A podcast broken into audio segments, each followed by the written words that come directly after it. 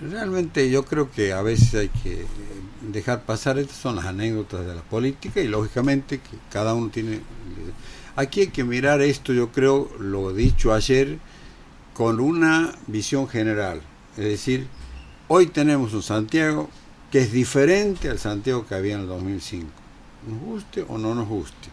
Hay un Santiago que ha cambiado y dentro del país eh, realmente ustedes ven crecer a Córdoba y después el resto de provincias están todas manteniéndose. En cambio, Santiago viene cambiando y viene avanzando y crece, hay más edificios, te anuncian obras como puente.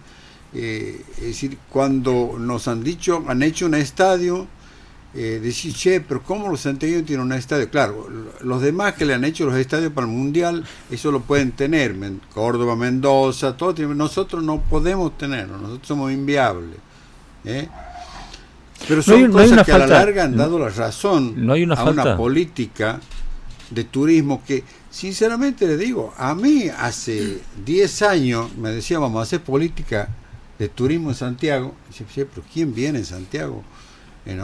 La verdad que era la expresión nuestra, ¿quién va a venir a las termas con 40 grados de calor? Sin embargo, se ha hecho un centro, un polo turístico internacional que viene gente y ha, desarrollo, hecho un desarrollo económico.